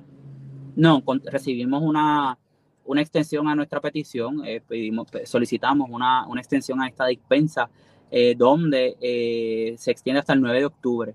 Así que todos los participantes del PAN pueden ir a lo que son eh, los comercios certificados por la CEF previamente eh, y aquellos que tengan disponibles alimentos calientes, así puedan tener acceso a estos alimentos. Quisiera que me aclararan un poco este, qué tipo de comercios son los que están certificados por CEF, porque en algún punto Azore planteó que los restaurantes no estaban, no, no podían recibir la tarjeta del PAN para Ayola, para eh, que un comercio pueda certificarse para aceptar la tarjeta de la familia debe cumplir con unas regulaciones por parte del gobierno federal eh, y unos y uno. Y, y unos requisitos eh, que deben cumplir como inventarios, productos. En este caso, el PAN hay que recordar que en este momento va dirigido a la compra de alimentos no preparados para ser consumidos en los hogares. así que en este caso, la CEF cuenta con supermercados, panaderías, hay garajes que están certificados, hay farmacias que están certificadas y colmados. Eh, en efecto, estamos trabajando un proyecto para presentar al gobierno federal donde eh, se nos permita poder asistir a poblaciones eh, vulnerables con la compra de comidas calientes y poder entonces incluir a otros sectores para poder continuar asistiendo a todas las familias en Puerto Rico. Y eh, por último, entiendo que coincide también en, verdad en este espacio de tiempo que iban a haber unos desembolsos para los, eh, las familias que tuviesen menores de edad, que no estaba relacionado a Fiona, pero que coincide ahora con, con el manejo de la emergencia. Eso es correcto, como parte de nuestro plan de trabajo ya habíamos programado hacer un desembolso eh, del programa Pandemic VT Care eh, este programa, como podrán recordar, lleva ya, eh, ya está el segundo año que está en Puerto Rico eh, y esta ocasión estábamos listos para hacer el desembolso luego de que el gobierno federal nos aprobara el plan estatal presentado de lo que es los fondos para menores que están hechos al y son participantes del PAN. Así que todo menor de 0 a 5 años que esté activo en los beneficios del PAN, que reciba beneficios del PAN, puede recibir 66 dólares por cada mes. Esto responde al mes, a, desde agosto de 2021 hasta ahora mayo 2022. Eh, hay que hacer énfasis que es en mes activo, o sea que hay que ver el tiempo que el menor entró a, recibir los beneficios del PAN y esto puede hacer hasta un máximo de 660 dólares. ¿Tienen alguna línea activa telefónica para personas que necesiten, tal vez beneficiarios que son adultos mayores y necesiten algún tipo de ayuda o, o notificar que tal vez necesitan los alimentos? ¿Dónde pueden llamar si tienen alguna línea activa? Nuestra línea de, orientación continúa brindando servicios, que es el 311. eh, que pueden eh, eh, llamar, comunicarse, un teleoperador le asiste. De igual forma, yo a nuestras oficinas locales y regionales hay personal también este, brindando asistencia y orientación a, los ciudadanos. Expresiones de Alberto Frader, el administrador de ASEF. Usted pendiente a los medios de comunicación, sobre todo a la red informativa, porque hay ayudas que van a continuar fluyendo en medio de la recuperación de Fiona y le vamos a orientar sobre todas ellas. Así que ustedes pendientes a la red informativa para más información sobre el particular. Vamos a noticias del ámbito policíaco. Tenemos más noticias del ámbito policíaco. Y vamos a la zona centro-oriental de Puerto Rico porque, señores, dos personas fueron arrestadas en medio de un operativo en el residencial Jardines de Sidra. Una le ocuparon drogas y la otra fue que agredió a su pareja en presencia de menores, pero estaba la policía allí presente. Además, en la zona de Juncos, una persona fue arrestada aparentemente por ley 54. Edgardo Ríos Queret, oficial de prensa de la policía en Caguas con detalles. Saludos, buenas tardes. Buenas tardes. ¿Qué información tenemos? En continuidad con el plan 100 por 35, en horas de la mañana de ayer, antes de quitar el negociado de drogas, narcóticos, control del vicio y armas ilegales de Caguas, realizaron el arresto de dos personas, la ocupación de sus tasas controladas en un vehículo, luego de intervenciones realizadas en residenciales ratines de Sidra del mencionado municipio.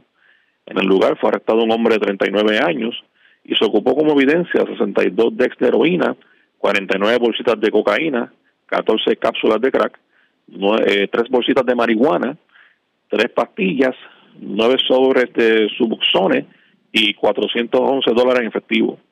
Mientras tanto, luego de ser marcado por la unidad K9 de la policía, en el lugar fue ocupado un vehículo Mitsubishi Eclipse Cross color blanco, año 2019. Este fue sellado y transportado a la comandancia de Caguas a la espera de la correspondiente orden de registro. También en el lugar fue arrestada una mujer de 25 años, luego de esta haber agredido a su pareja en presencia de menores y de los agentes. Estos casos serán consultados con la Fiscalía de Caguas para la correspondiente erradicación de cargos criminales, por violaciones a la ley de sustancias controladas y a la ley para la prevención e intervención con la violencia doméstica. También agentes aquí todo el negociado de arresto de inteligencia del área de Caguas informaron sobre el arresto de Edwin A. Ortiz Orellana, de 20 años, y residente en Juncos, contra quien empezaba una orden confianza de 50 mil dólares por violaciones al artículo 3.2, maltrato agravado de la ley 54, expedida por la juez Yarisa Santiago del Tribunal de Caguas.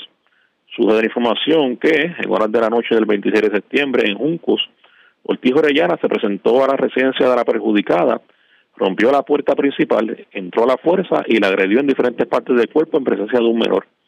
El arrestado fue llevado ante la juez, ante el juez Juan León para la lectura de las advertencias y luego de no poder prestar la fianza fue fichado e ingresado en la cárcel de Bayamón hasta la vista preliminar pautada para el 18 de octubre.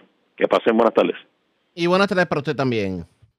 Gracias, Ricardo Ríos Queret, oficial de prensa de la policía en Caguas, de la zona centro-oriental. Vamos al noroeste porque las autoridades investigan la muerte de un confinado en la cárcel Guerrero de Aguadilla. Además, se erradicaron cargos criminales contra varias personas que aparentemente se le atribuye haber incendiado un vehículo en Isabela.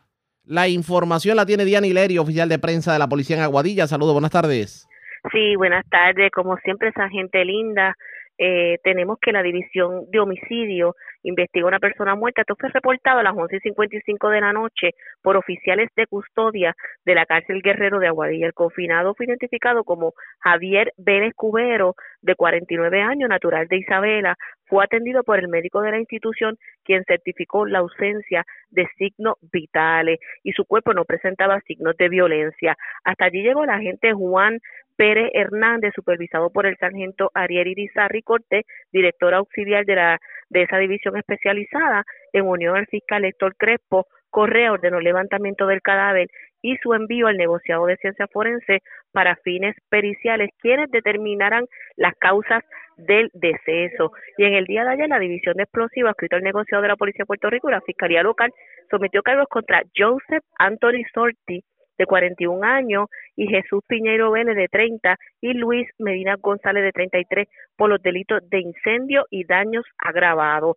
Los hechos por los que se le acusa a estos individuos consisten en que para el día 11 de septiembre del presente, en horas de la madrugada, en la avenida Juan Hernández Ortiz, esto es frente al residencial Altura de Isabela, utilizando un líquido acelerante, gasolina, incendiaron el vehículo Jeep Patriot gris claro de la perjudicada Ramonita Sánchez de 40 años, quien reside en ese complejo de vivienda. El fiscal José Acevedo presentó ante el juez José Acevedo Morales, quien luego de escuchar la prueba encontró causa contra Joseph y Jesús. Le impuso una fianza a cada uno de 10 mil dólares, la que prestaron a través de un fiador privado. En cuanto a Luis, no se le encontró causa. Este caso fue trabajado por los agentes Norberto Jiménez Román y José González Monte, dirigido por el sargento Luis Santana Aquiles, director de esa división especializada. Estas son las novedades más sobresalientes en nuestra área policíaca de Aguadilla, como siempre, su oficial de prensa, la agente Diana Hilerio. Gracias por la información. Buenas tardes. Buenas tardes. Gracias, era Diana Hilerio, oficial de prensa de la policía en Aguadilla, de la zona noroeste. Vamos a la zona norte de Puerto Rico. Las autoridades intervinieron con cinco personas indocumentadas que trataron de entrar por la playa Los Tubos en Manatí. De hecho, se, también se incautó una embarcación de fabricación casera en las costas de la playa. La información la tiene Mayra Ortiz, oficial de prensa de la Policía en Arecibo. Saludos, buenas tardes. Eh, buenas tardes. Hoy en horas de la madrugada se localizó una embarcación en la playa Los Tubos del pueblo de Manatí, según informa el agente Juan Santa Santos de la División de la Marítima de Vega Baja, que en el lugar antes mencionado se localizó una embarcación de 23 pies de eslora, color azul claro y blanco, con un motor Yamaha. En la misma llegaron cinco personas con estatus migratorio no definido. Los mismos serán entregados al personal de patrulla fronteriza para la deportación de ellos. Hasta el momento, esa es la novedad que tengo en el área de Arecibo. Que pasen buenas tardes. Y buenas tardes para usted también.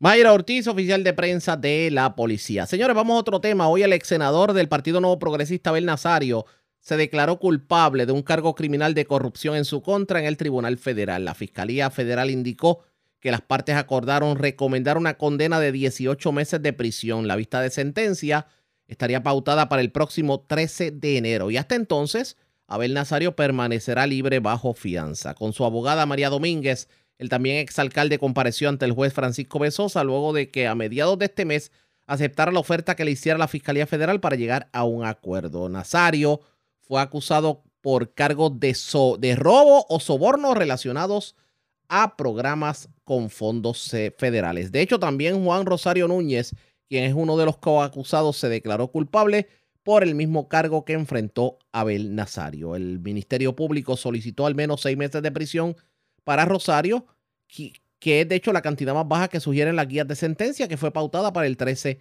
de enero. La red le informa. A la pausa regresamos a la parte final del noticiero estelar de la red informativa. La red le informa. Bueno, señores, regresamos esta vez a la parte final del noticiero estelar de la red informativa de Puerto Rico. ¿Cómo está Estados Unidos? ¿Cómo está el mundo a esta hora de la tarde? Vamos a la voz de América. Nos tienen un resumen completo sobre lo más importante acontecido en el ámbito nacional e internacional. El huracán Ian se dirige a Carolina del Sur después de azotar Florida, informa Luis Alberto Facal. Un huracán Ian revivido fijó su mirada en la costa de Carolina del Sur el viernes y la ciudad histórica de Charleston, y los meteorólogos predijeron una marejada ciclónica e inundaciones después de que la megatormenta causara daños catastróficos en Florida y dejara a personas atrapadas en sus hogares. Se pronostica que el huracán azotará cerca de Charleston alrededor de las 2 de la tarde del viernes, hora del este de Estados Unidos trayendo inundaciones, marejadas ciclónicas y vientos potencialmente mortales. Cientos de millas de costa que se extienden desde Georgia hasta Carolina del Norte estaban bajo advertencia de huracán.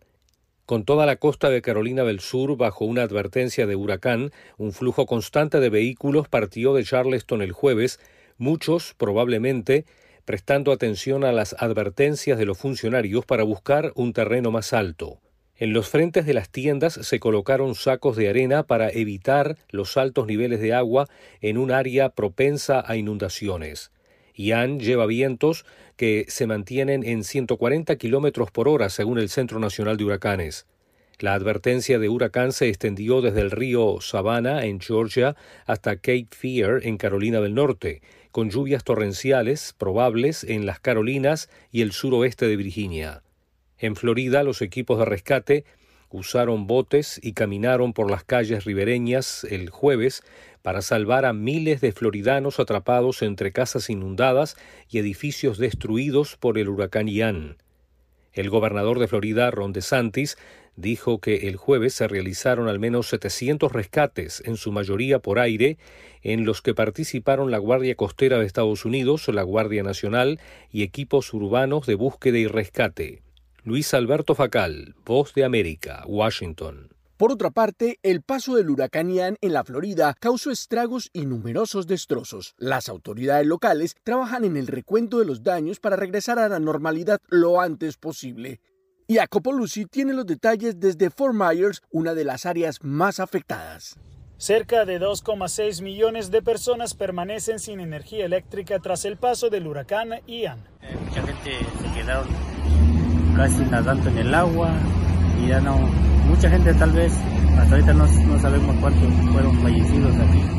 Los daños incluyen árboles caídos, vías bloqueadas y viviendas destruidas o severamente afectadas. Los residentes de Punta Gorda, en Florida, se sienten afortunados de que la afectación del huracán hubiese sido solo material. El huracán disminuyó la velocidad y giraba constantemente sobre nosotros. Se escuchaba el metal golpeando contra el edificio. Está oscuro. No sabes lo que está pasando allá afuera, pero sabes que tengo el Salvador Todopoderoso a quien oré y él me ayudó a superar todo esto. Algunos narraron los angustiosos momentos que vivieron. El huracán fue largo e intenso, luego se detuvo y luego tomó de nuevo fuerza. Este es el desastre que ha dejado, pero esto no es nada. Mi casa sigue en pie y no tengo agua. Los residentes de algunas áreas afectadas no tienen internet y tratan de mantener la poca carga que les quedan en sus teléfonos celulares para comunicarse con las autoridades.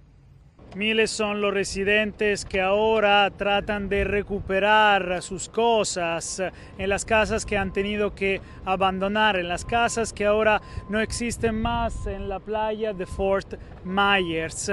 Una recuperación que va a ser lenta, dijeron las autoridades, mientras ahora todos se encuentran en la misma situación, tratando de volver a la normalidad lo más pronto posible. Desde Fort Myers Beach, Jacopo Luzzi, Voz de América.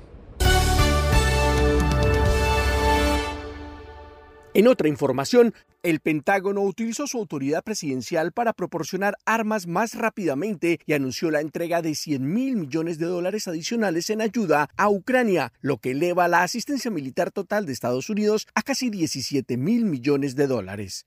El armamento entregado incluye fondos para la compra de 18 sistemas de cohetes de artillería de alta movilidad conocidos como HIMARS y sus municiones, armas que según los funcionarios estadounidenses de defensa han demostrado ser muy eficientes para la ayuda a Ucrania. Además, el paquete de asistencia militar incluye sistemas para contrarrestar los drones de fabricación iraní que Rusia ha estado utilizando contra las tropas ucranianas. 22 radares, más de 100 vehículos tácticos para transportar armas, docenas de camiones y remolques, chalecos antibalas y equipos para comunicaciones, vigilancia y eliminación de explosivos.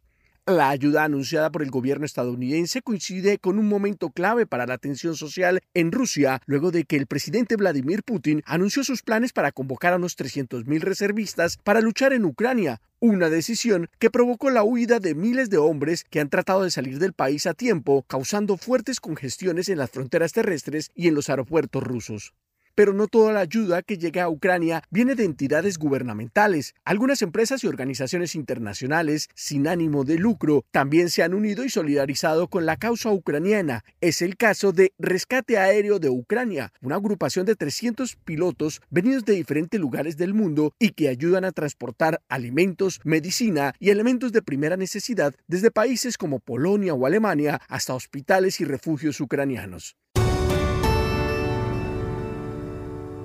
La jornada en la que Rusia se dispone a anexionar las regiones ucranianas de Donetsk, Lugansk, Gerson y Zaporilla, un bombardeo ruso contra un convoy humanitario en Zaporilla, en el sur de Ucrania, acabó con la vida de al menos 23 civiles y dejó a una treintena de heridos, según informó el gobernador regional. Durante el día de hoy y en una pomposa ceremonia en el Gran Palacio del Kremlin, la residencia oficial del presidente Vladimir Putin, el mandatario ruso declarará la anexión formal de los cuatro territorios ocupados entre conciertos de celebración y mítines en la capital rusa. Mientras tanto, desde Kiev, Volodymyr Zelensky aseguró que tomará medidas.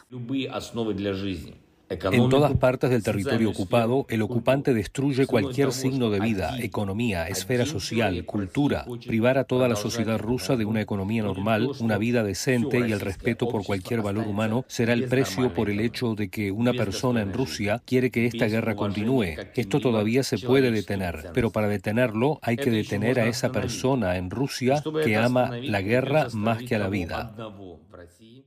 Ante la decisión de Rusia, los principales líderes de Occidente expresaron su condena y repudia a las intenciones del Kremlin y aseguraron que no reconocerán la incorporación de las cuatro regiones ucranianas a territorio ruso. El secretario general de las Naciones Unidas, Antonio Guterres, condenó enérgicamente la anexión y recordó que es ilegal y que no debe aceptarse, puesto que supone una violación de los principios de la Carta de las Naciones Unidas y el derecho internacional. Venezuela se mantiene en alerta por fuertes lluvias que provocaron la muerte de al menos ocho personas por la crecida de ríos y quebradas. Carolina Alcalde tiene los detalles.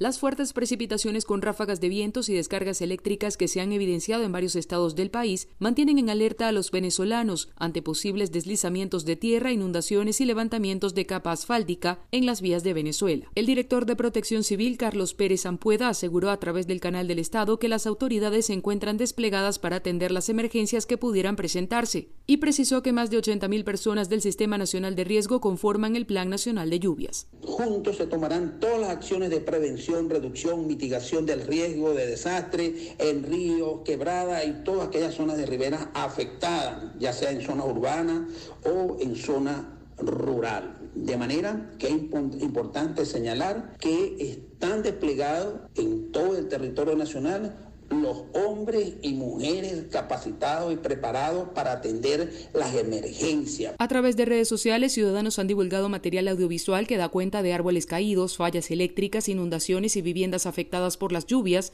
en al menos cuatro estados del país. Luis Jonas Reyes, alcalde del municipio Iribarren en el estado Lara, confirmó en las últimas horas la muerte de un joven que fue arrastrado por la crecida de una quebrada y se refirió a los daños que han identificado.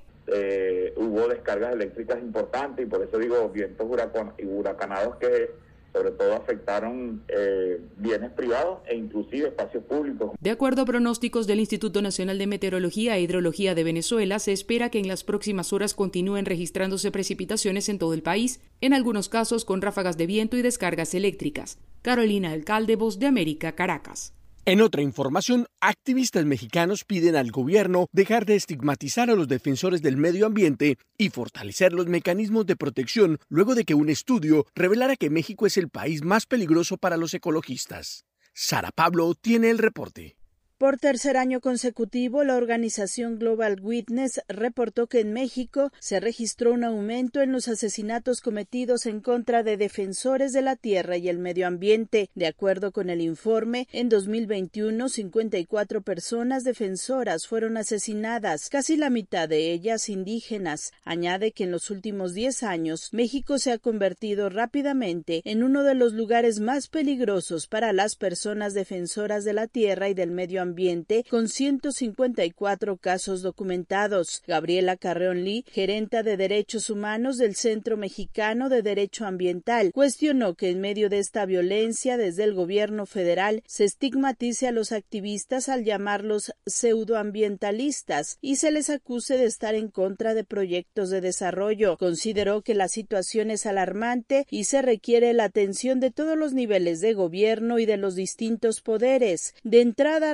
respetar y reconocer la labor que realizan los defensores ambientales, así como una revisión del mecanismo de protección. Porque observamos una tendencia en la que el mecanismo pues está rechazando las solicitudes de protección de personas pues que quieren ser incorporadas, que quieren ser bueno, sujetas de protección, que se les haga un análisis de riesgo y vemos que, que no, no está actuando el mecanismo, más bien está eh, cerrando las puertas. Es decir, el mecanismo no está funcionando y no está cumpliendo cumpliendo con su papel de proteger a las personas y comunidades defensoras. La senadora del Partido Acción Nacional, Xochil Gálvez, condenó los hechos al señalar que parece que en México defender el medio ambiente es condenarte a la muerte. Sara Pablo Voz de América, Ciudad de México. La red le informa. Bueno, señores, enganchamos los guantes. Regresamos el próximo lunes a la hora acostumbrada, como nuevamente a través de Cumbre, de Éxitos 1530, de X61, de Radio Grito y de Red 93, que son las emisoras que forman parte de la red informativa. Le vamos a llevar a ustedes resumen de noticias de mayor credibilidad en el país. Hasta entonces, que la pasen bien.